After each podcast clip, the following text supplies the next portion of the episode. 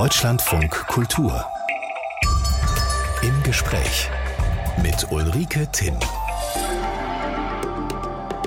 Ich grüße Sie herzlich und zu Gast ist heute ein Mann, der in vielen Krisen und Krisengebieten für die NATO, die UNO und diverse Hilfsorganisationen als Arzt im Einsatz war, in Ruanda, in Bangladesch, Kosovo, der, den, der dann aber seine Lebensaufgabe darin gefunden hat, in Afghanistan zu helfen. Und dieses geschundene Land kennt Reinhard Ehrens wie kaum jemand sonst. Seit über 30 Jahren ist er immer wieder vor Ort mit seiner ganzen Familie, hat er ein Hilfsprogramm gegründet, das ziemlich einzigartig ist, die Kinderhilfe Afghanistan. Und er gründete im Osten des Landes Schulen, Waisenhäuser, Krankenstationen. Willkommen, Reinhard Oehres. Grüß Gott und guten Morgen aus einem verschneiten, wunderschönen Regensburg. Haben Sie es gut. Hier ist ein nebliges, graues Berlin, wo es den ganzen Tag nicht hell wird. Herr Eros, was ist denn das Letzte, was Sie von Ihren Mitarbeitern aus Afghanistan gehört haben? Ja, wir telefonieren ja quasi täglich. Es geht ja heutzutage recht leicht. Über alle möglichen Kanäle kommen wir äh, rein, auch mit Bildern. Ich habe gestern Abend noch mit drei meiner Mitarbeiter telefoniert. Einmal mit äh, einer Mitarbeiterin, die nämlich, das wusste ich, schwanger war und vorgestern dann ein weiteres Kind geboren hat. Der habe ich gratuliert und, und so weiter und freuen uns mit ihr, dass sie jetzt nicht nur zwei, sondern drei Kinder hat. Das zweite Gespräch war mit um meinem sogenannten Medizinchef. Wir haben also mehrere Mediziner, die für uns arbeiten. Und einer äh, von Dr. Kreis, der hat auch hier in Deutschland mal sich fachärztlich weitergebildet. Mit dem sprechen wir halt jetzt über das Medizinproblem, was wir in Afghanistan haben. Einmal die da kommen wir, wir beide nachher sicher noch drauf zu sprechen, nämlich die medizinische Ausbildung, Fortbildung, also Studium und so weiter und auch die ärztliche Versorgung der Bevölkerung. Mhm. Mit dem habe ich darüber gesprochen und die äh, ärztliche Versorgung schließt jetzt mit ein seit zwei, drei Wochen, äh, zumindest in Kabul. Kabul liegt auf 2000 Meter Höhe die Versorgung der frierenden Bevölkerung. Die haben dort minus 20, minus 30 Grad mit, äh, mit Klamotten, also mit warmen Wintermänteln und mit Decken. Das war so das Hauptthema gestern.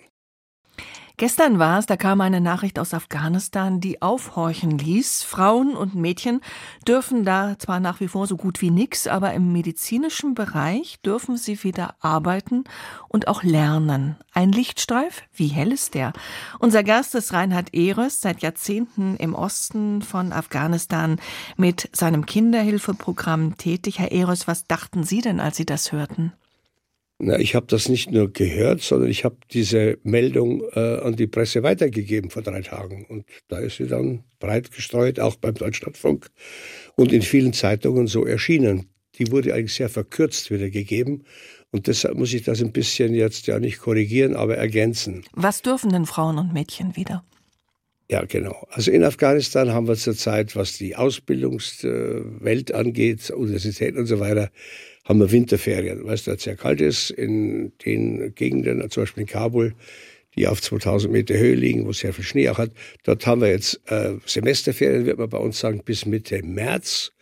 Und in den Gegenden, Sie haben angesprochen, wir arbeiten im Osten Afghanistans, also in der sogenannten Provinz Nangarhar mit der Hauptstadt Jalalabad. Dort gibt es auch eine Uni mit medizinischer Fakultät. Dort enden die Semester Winterferien jetzt Mitte Februar. Das heißt, an beiden Universitäten, wenn ich mal die beiden nehmen darf, weil wir dort tätig sind, geht zurzeit überhaupt keiner an die Uni, weil es eben keine Vorlesungen gibt. Das wird sich dann hoffentlich im Februar in Nangarhar äh, wieder ändern und in Kabul dann Mitte März, weil dort wird es dann etwas wärmer, mhm. hoffentlich im März. Zurzeit geht, wie gesagt, keiner, weder Mädchen noch Buben, an die Uni. Wir haben mit unserem äh, ja, engen Vertrauten, sage ich mal, unter den Taliban-Führern, dem Minister für Public Health nennt sich das dort, also Gesundheits, öffentliches Gesundheitswesen. Bei uns entspreche das etwa dem Gesundheitsminister in Berlin. Mit dem haben wir seit vielen, vielen Jahren längst Kontakt. Und mit dem haben wir das wieder mal besprochen, wie das ist mit dem Verbot, dass die Kabuler, oder dass nicht die Kabuler, sondern dass die, äh, die Taliban-Führung, die in Kandahar ist, wir haben eine zwiegespaltene äh, Taliban-Führung, da kommen wir sicher gleich drauf zu sprechen, dass der Taliban-Führer also aus Kandahar der Emir, wie er sich nennt, Achunzada, dass der vor einigen Wochen gesagt hat, Mädchen dürfen gar nicht mehr zur Uni gehen. Beruf ausüben sowieso nicht, äh, wenn es nicht Berufe sind, die, äh, auf die komme ich nachher noch zu sprechen, die unbedingt notwendig sind. Und darüber haben uns natürlich dann, als diese, äh, dieses Dekret erlassen worden ist vor einigen Wochen, dass Mädchen also nicht mehr Medizin studieren dürfen, uns furchtbar äh, geärgert natürlich hier bei uns und auch meine afghanischen Mitarbeiter. Deshalb bin ich dann an den äh, Minister für Public Health, wie gesagt, ein sehr gebildeter, auch in unserem westlichen Sinne gebildeter Afghane. Warum der bei den Taliban gelandet ist, weiß ich immer noch nicht so richtig. Der spricht fließend Englisch, hat in, in Pakistan, also im Nachbarland, äh, auch äh, Facharztausbildung gemacht, sp spricht fließend Urdu, war auch öfter im Westen. Mit dem haben wir uns dann äh, zusammengesetzt und haben dann gesagt, da müssen wir was dagegen tun. Es ist ja verrückt, wenn jetzt Mädchen nicht mehr äh, Medizin studieren dürfen. Dann haben Sie wir ein brauchen paar Jahre. Sie auch dort, nicht? Bei der Ja, zur medizinischen. Versorgung. Ja. Dass die Taliban selber räumlich und politisch gespalten sind, das schreiben Sie auch immer Mhm. wieder und betonen es. Gleichwohl lautet die Überschrift Ihrer aktuellsten Meldung an Afghanistan hatte zweifelsohne schon mal bessere Zeiten. Das ist sehr vorsichtig ausgeschrieben. Äh, geschrieben. Was ist denn derzeit da, wo Ihre Schulen und Krankenstationen immer noch weitermachen und ja offenbar auch weitermachen können, staunenswerterweise. Was ist denn da derzeit das größte Problem? Also der Satz, den Sie jetzt eingangs zitiert haben, aus einem Rundschreiben von mir, Afghanistan hatte schon mal bessere Zeiten. Ja, das ist ja sehr. Ja, nee, das ist überhaupt nicht klar. Das ist überhaupt nicht klar. Die letzten 20 Jahre, also als der Westen dort war, bis zum August 2021, war für viele Afghanen eine schlimmere Zeit als die jetzige Zeit unter den Taliban. Das wird nur leider in unseren Medien nicht berichtet. In den Ost, im, im Ostgebiet, also in den drei Provinzen, wo wir dort arbeiten, wo wir Schulen haben, wo Kinder zur Schule gehen morgen, war der Schulbesuch in den letzten 20 Jahren, solange der Westen dort war, ein lebensgefährliches Unterfangen. Dort waren Amerikaner stationiert, sehr, sehr viele. Die haben dort mit Hubschraubern und mit Drohnen und auch mit äh, Kampfflugzeugen und auch mit Bodentruppen ja, die Bevölkerung richtig eingeschüchtert, sodass viele unserer Kinder entweder gar nicht zur Schule gingen oder die Eltern sie nicht zur Schule gehen lassen oder die, die kamen verängstigt in der Schule an. Das ist jetzt, seit die Taliban im August 2021 äh, übernommen haben und der Westen militärisch komplett abgezogen ist, komplett vorbei. Lassen Sie uns die Bewertung Ja, nee, bitte das sind jetzt wichtige Dinge. Nein, nein, so läuft das nicht. Ich wollte Frau einfach Thiel, mal äh, fragen, was sonst breche ich ab. Moment, was im Frau Moment bei Tim, sonst breche ich ab. Lassen Sie mir das bitte erklären. So einfach, wie Sie sich das machen als Journalisten, die nie in Afghanistan waren, die die Sprache nicht kennen, die keine Kulturkompetenz haben, die weder mit Taliban noch mit der normalen Bevölkerung gesprochen. So einfach mache ich mir, der ich seit 35 Jahren dort arbeite, der ich das Land liebe, der ich dort einen meiner Söhne verloren habe, der ist dort gestorben, nicht. Deshalb lassen Sie mich bitte ausreden. Wir haben genügend Zeit, Ihre Fragen dann noch zu beantworten. Deswegen fragte ich ja danach, was denn im Moment äh, bei Ihnen vor Ort am schwierigsten ist. Ich hörte, dass der Hunger im Moment in diesem Winter das größte Problem ist. Was können Sie denn da konkret tun? ja, die Leute halt füttern, nachdem der Westen das nicht macht. Nachdem unsere äh, deutsche Entwicklungshilfeministerin, die Schulze, gesagt hat, wir geben jetzt überhaupt keine Hilfsgüter mehr nach Afghanistan. So nach dem Motto, damit erpressen wir die Taliban, dass die jetzt endlich wieder eine Politik machen, wie wir uns im Westen das mit unseren Wertevorstellungen vorstellen. Da erpressen wir die, indem wir die Bevölkerung brutal hungern lassen. Und da gehen wir halt vor. Äh, dagegen gehen wir halt vor, indem wir jeden zweiten Tag für bis zu 800, 900 Familien dort Lebensmittel verteilen. Die haben wir eingekauft, teilweise in Pakistan, teilweise auch im Land. Wenn man Geld hat, kann man das. Und die füttern wir halt, nachdem der Westen das dort nicht macht. Ganz einfach. Wie viele Menschen erreichen Sie da ungefähr naja, in Ihren pro Woche Projekten? ungefähr 2.000, 3.000 Familien. Das ist natürlich Mhm. ein, Tropfen auf dem heißen Stein, das weiß ich auch. Aber deshalb sollte die Politik doch mal oder die Medien an die Politik mal herantreten bei uns. Unsere liebe Ministerin Schulze mit, äh, oder Baerbock mit äh, feministischer Außenpolitik und soll sagen, in Afghanistan verhungern jede Woche tausende Frauen und Kinder, weil auch weil ihr nichts macht, weil ihr dort nichts hinbringt. Das ist das Ärgerliche. Stattdessen konzentrieren wir uns auf die Probleme, also wir, die Medien, bei uns auf die Probleme, die in Afghanistan eine gewisse Elite betreffen, also gebildete Frauen, die jetzt nicht mehr äh, studieren dürfen, die ihren Beruf als Journalistinnen oder als was auch immer nicht mehr ausüben dürfen. Das ist schlimm, das weiß ich auch. Das ist auch von übel, da versuchen wir auch dagegen vorzugehen. Aber es ist für 90 Prozent der afghanischen Frauen ein Klacksproblem, die nämlich jeden Tag dafür sorgen müssen, dass ihre Kinder, die haben im Schnitt so fünf, sechs Kinder, und sie selber genügend zu essen haben, um nicht zu verhungern. Seit der Machtübernahme durch die Taliban erreichen uns aus Afghanistan viele schlechte Nachrichten über Hunger, Chaos, Menschenrechte. In dem Land gibt es seit über 40 Jahren Krieg. Eine kleine, ich sag mal, Insel im Osten Afghanistans hat die Kinderhilfe Afghanistan schaffen können. Das Lebenswerk von Reinhard Ehrös und seiner Familie, die dort Schulen, Krankenstationen, Waisenhäuser gegründet haben, die eben auch arbeiten können. Und wie das gelang, davon erzählt er uns heute heute Morgen. Herr Eres, wie ringt man denn einem Taliban die Zustimmung zu einer Schule ab und dann noch einer Mädchenschule? Wie geht das? Ja, zunächst mal, indem man mit ihm spricht in seiner Sprache.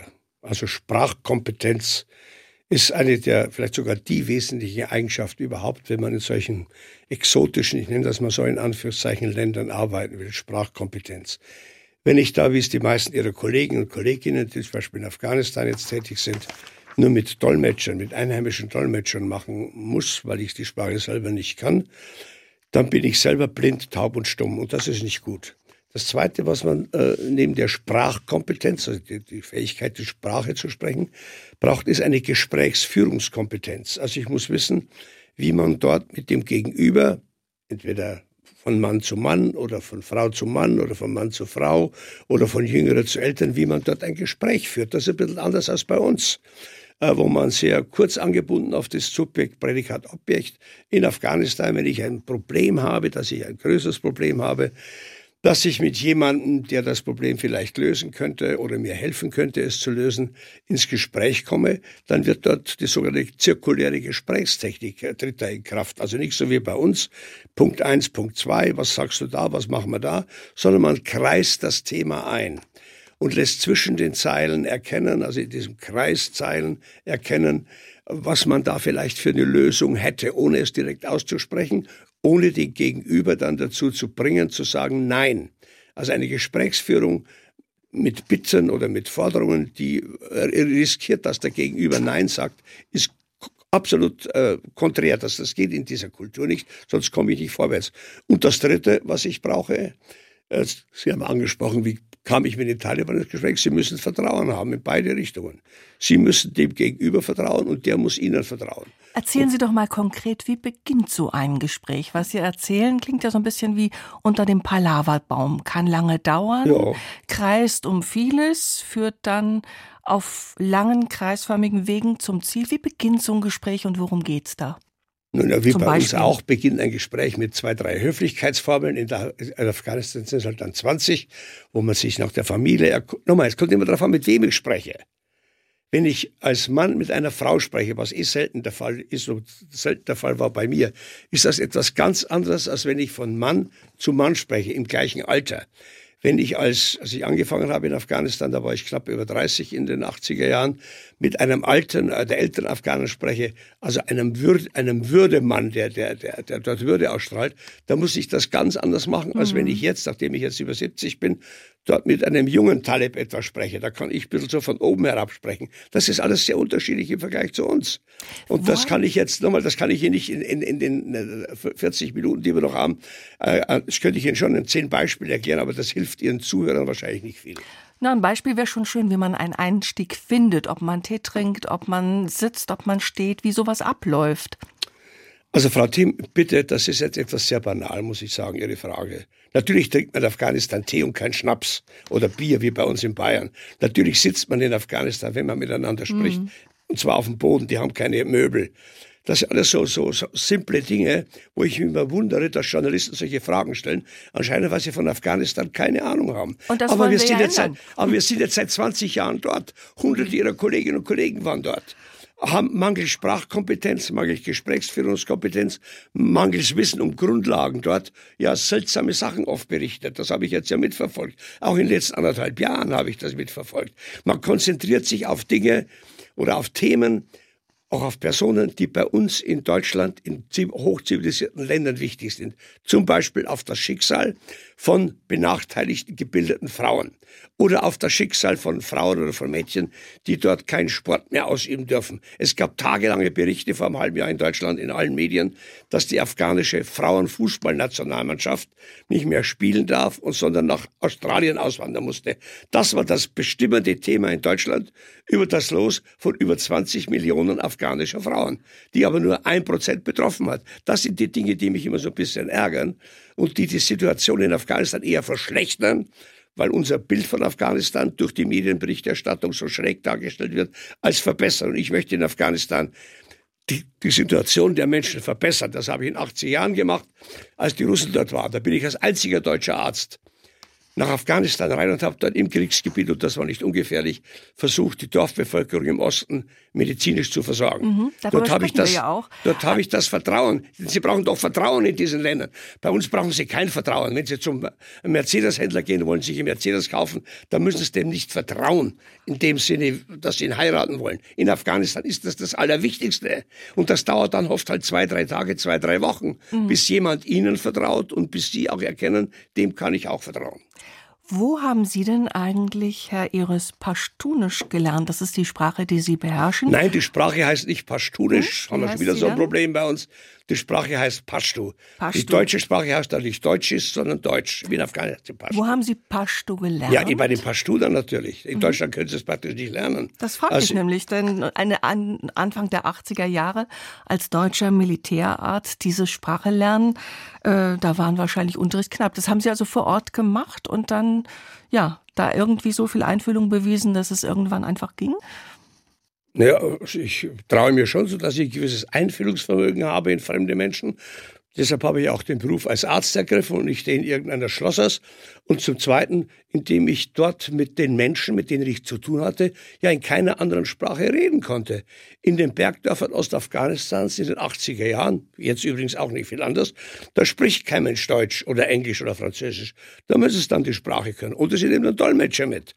Wenn sie Dolmetscher mitnehmen, müssen sie wissen, dass das Selbstverständnis, jetzt sind wir wieder bei Kulturkompetenz, das Selbstverständnis eines afghanischen Dolmetschers ein anderes ist häufig als das eines Dolmetschers in Deutschland. Wenn jetzt unsere Sendung übertragen würde auf, auf Polnisch oder auf, also auf Finnisch und Sie hätten sich im Berliner Studio einen Finnisch- oder Polnisch-Dolmetscher geholt, dann bezahlen Sie den ordentlich 100 Euro die Stunde, dann übersetzt er ganz cool. In Afghanistan, wenn Sie einem Dolmetscher arbeiten, gerade jetzt in Kriegszeiten, während der letzten 20 Jahre oder auch während des sowjetisch-afghanischen Krieges, dann übersetzt der Dolmetscher das, was er meint, was sie eigentlich sagen hätten sollen. Und rückwärts an sie, also die Antwort des Gegenübers, übersetzt er das, was er meint, dass sie hören sollten. Das ist ein bisschen anderes äh, und deshalb kommen oft so schräge Bilder raus. Ich könnte Ihnen jetzt zwei Stunden lang Beispiele erzählen, was ich in deutschen Medien mitbekommen habe wie dort Dolmetscher übersetzt haben und dass dann bei uns ein völlig schräges Bild entstanden ist von Afghanistan oder auch die letzten Jahre von den Taliban. Das sind so diese Probleme. Ich sage es noch einmal, Afghanistan zu verstehen, das ist in anderen Ländern vielleicht auch ähnlich. Nur Afghanistan, da spricht kein Mensch Englisch oder fast keiner, außer die Hochgebildeten in Kabul. Afghanistan war nie von den Engländern besetzt, anders als Pakistan, anders als Indien, die Nachbarländer. Dort sprechen sehr viele Englisch. In Afghanistan nicht, da müssen sie die Sprache können. Aus Regensburg zugeschaltet ist der Militärarzt und Entwicklungshelfer Reinhard Ehres. Seit 1986 ist er immer wieder in Afghanistan, hat dort die Kinderhilfe gegründet, sein Lebenswerk. Afghanistan, Herr Ehres, ist offenbar auch Ihr Lebensland jenseits des bayerischen Oberpfälzischen, denn über 30 Jahre macht man sowas nur, wenn es einem auch Freude macht, nicht nur Pflichtgefühl ist. Was haben Sie gern an diesem Land, Herr Ehres? Ja, die Menschen und die Natur, die Landschaft. Afghanistan ist, ich war in vielen Ländern, Sie haben es ja vorhin mal aufgezählt, oder in äh, ja, dritte Weltländer meine ich jetzt. Äh, da ist Afghanistan für mich eines der schönsten. Außer dass es keinen Zugang zum Meer hat, hat es eigentlich alles. Es hat wunderschöne siebeneinhalbtausend Meter hohe Berge, der Hindukusch, der geht ins Himalaya. Wir haben wunderschöne Steppen und Wüsten im Süden. Wir haben grünes Land, wir haben äh, weißes Land durch den Schnee und den Eis jetzt im Winter. Also Afghanistan ist von der Landschaft her schon mal einzigartig, meine ich, und von seinen Menschen her. Afghanen sind, also die Afghanen, fassen wir sie mal jetzt zusammen, Land, in 20 verschiedenen Volksstämmen oder Völkern lebt. Ich arbeite bei den Pashtun aus dem Osten. Das ist schon ein Völkchen, äh, da muss man, wenn man sie näher kennenlernt, hohen Respekt zollen. Das ist ein Land, das oder die Bevölkerung dort, die sich nie haben erobern lassen. Also weder vor 2000 Jahren von Alexander dem Großen, noch später dann von Genghis Khan, noch dann von den Engländern vor 200 Jahren, noch jetzt, Sie haben es angesprochen, vor 60 Jahren von den Sowjets oder auch jetzt vom Westen. Die Afghanen sind nicht domestizierbar.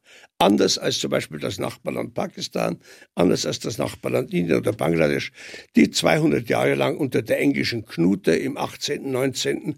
und teilweise auch im 20. Jahrhundert äh, gelebt haben und das geduldet haben. Die Versuche der Engländer damals, vor 100 Jahren, auch Afghanistan sich einzuverleiben, zu kolonialisieren, sind gescheitert.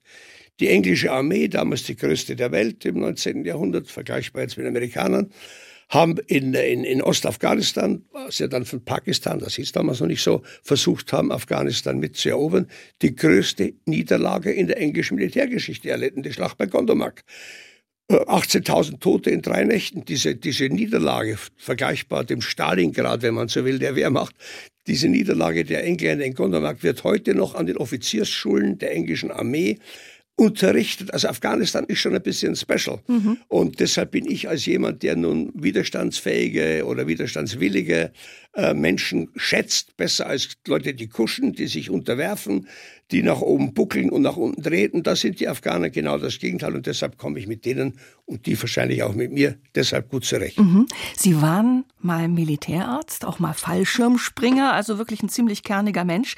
Dann diese Hilfsprojekte, die in die Kinderhilfe Afghanistan mündeten. Haben Sie mit der ganzen Familie begründet und ich frage mich trotzdem, wann haben Sie das eigentlich alles gemacht? Rein zeitlich, Herr Eros. Ein Militärarzt arbeitet doch eigentlich bei der Bundeswehr. Ja, die Sie ständig rausgelassen. Und das, äh, den, den Einschub, den Sie gemacht haben, eigentlich bei der Bundeswehr, ist auch richtig. Ich war nach dem Abitur, da muss ich ein bisschen ausholen, fünf Jahre lang, äh, nach dem Abitur fünf Jahre lang Soldat, habe den Beruf des Soldaten von der Pike auf gelernt, hat nichts mit Medizin zu tun.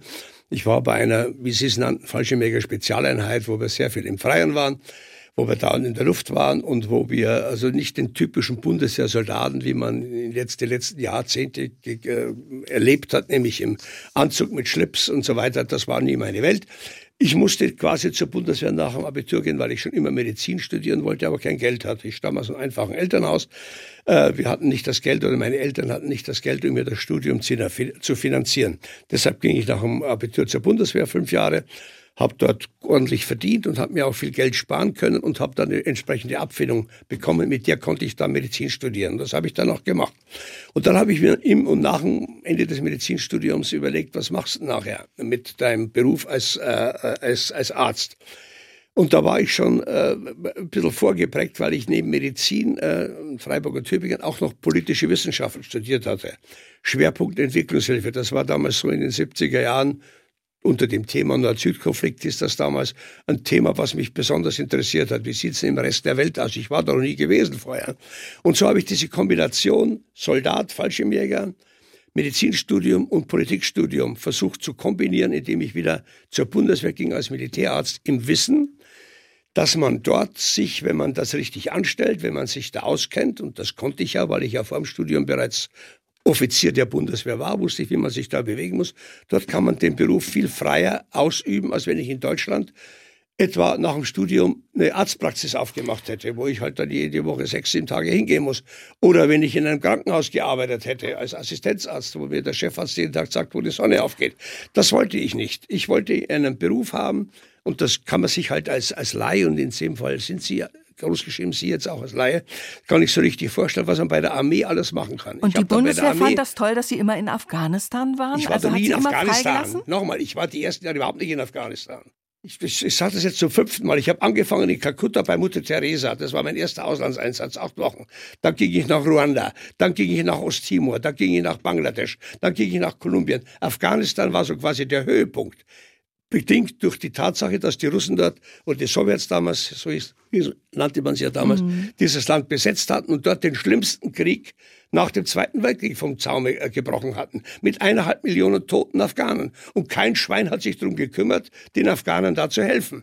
Und da ich davor in anderen Ländern gearbeitet habe, wo kein Krieg war, wo aber die Situation für die, sagen wir mal, für die, die armen Menschen auch nicht besonders gut war, habe ich gesagt, jetzt kann ich in Afghanistan mal so richtig loslegen.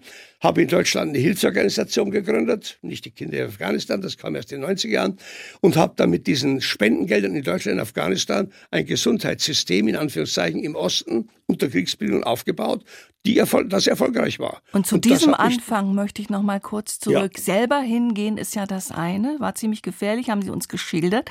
Dann haben Sie aber die ganze Familie dazu bekommen, mit Ihnen dorthin zu gehen. Sie haben dort mit der Familie gelebt. Das ist noch was ganz anderes. Wie haben Sie denn Frau und Kinder überzeugt? Also wir haben nicht in Afghanistan gelebt mit der Familie, wir haben in Pakistan gelebt. In An der Grenze. Völlig, hm? Naja, aber in hm. Pakistan ist halt was anderes als ein Kriegsgebiet. In Afghanistan, in Pakistan war kein Krieg.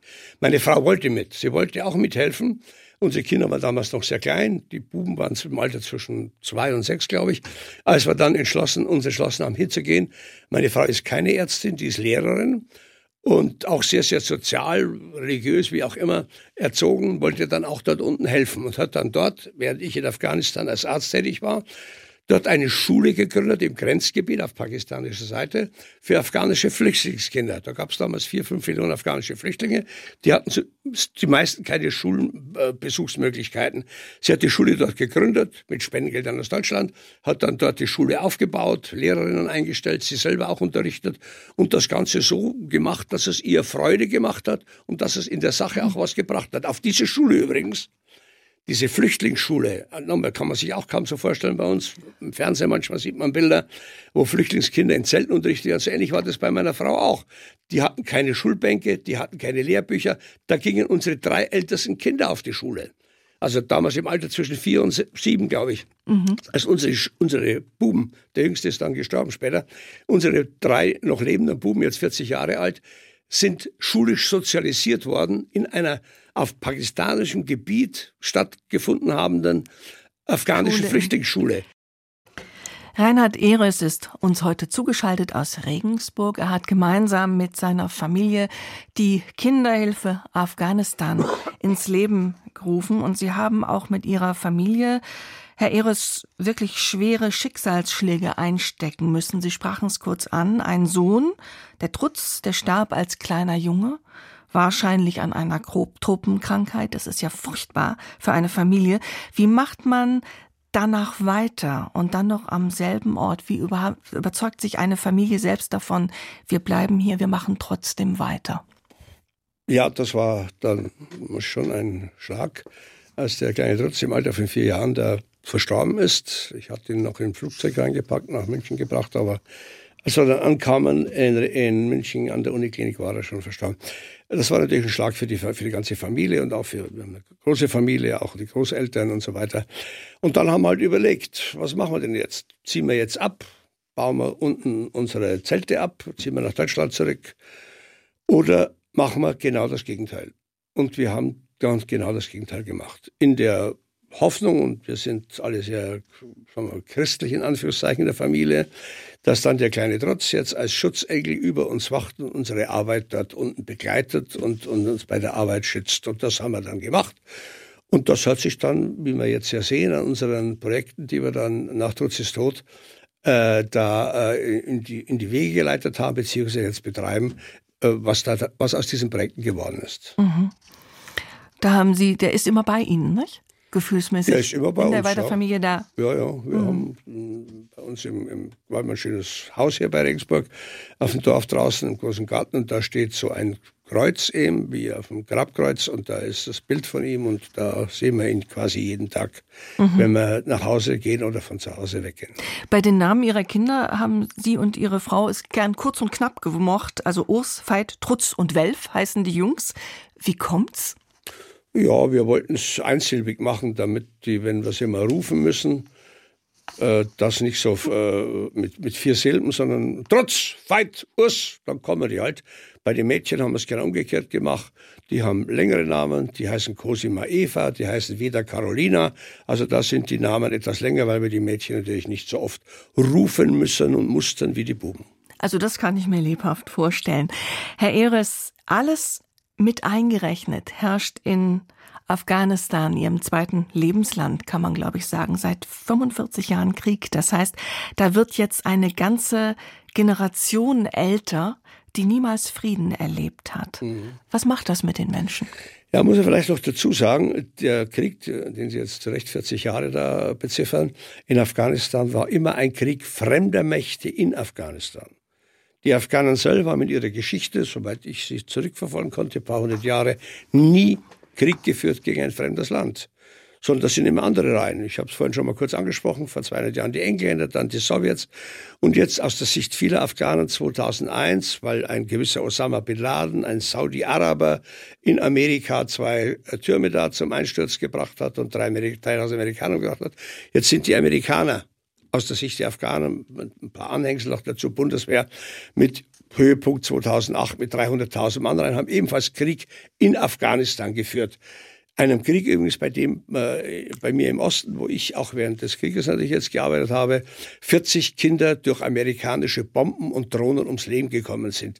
Also diese Einseitigkeit, dass diese 20 Jahre Krieg in Afghanistan nur ein sehr positiver Krieg des Westens war, gegen böse, böse Taliban und böse, böse Al-Qaida oder IS-Leute, das sehen die Afghanen halt auch nicht so.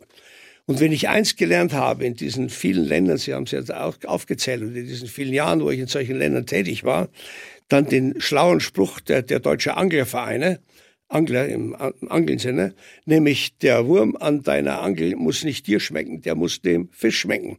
Und so geht das in Afghanistan auch, was wir dort tun oder hätten tun sollen die letzten 20 Jahre, hätte den Afghanen gefallen sollen. Und zwar der Masse der Afghanen und nicht einer kleinen Elite in Kabul denen, denen ging's gut. Die haben sehr viel Geld verdient, die haben tolle Berufe ausgelernt äh, und ausüben können. Vor allem die Frauen, die hätten sie vorher nie gekonnt. Aber auf dem Land und Afghanistan ist einmal ein, äh, ein Land, mit, bei dem ich weiß nicht wie viel, mhm. so 80 Prozent der Menschen auf dem Land leben. Dort hat sich eben nichts zum Positiven geändert, fast gar nichts auf dem Land. Und deshalb arbeite ich auf dem Land. Ich arbeite nicht in Kabul. In Kabul haben wir jetzt halt wegen mhm. der Hungersnot durch die letzten äh, zwölf Monate jetzt diese Hunger, äh, diese Lebensmittelverteilung gehabt. Aber ansonsten die ganzen Schulen, die Sie angesprochen haben, übrigens auch eine Universität, die ich gegründet habe, die einzig private Universität in Ostafghanistan, wo auch Mädchen unterrichtet wurden, und die Krankenstation und so weiter. Das ist alles in ländlichen Gegenden mhm. im Osten Afghanistans, aus denen die Taliban stammen.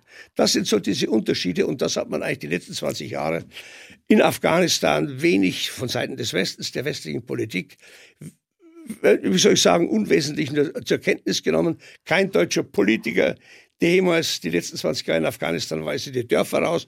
Man flog immer nur nach Kabul zu den äh, korrupten Eliten, erst unter Karzai, später unter Ashraf Ghani, oder man flog zur Bundeswehr nach Mazar, aber um das Land selber, das doppelt so groß ist wie Deutschland.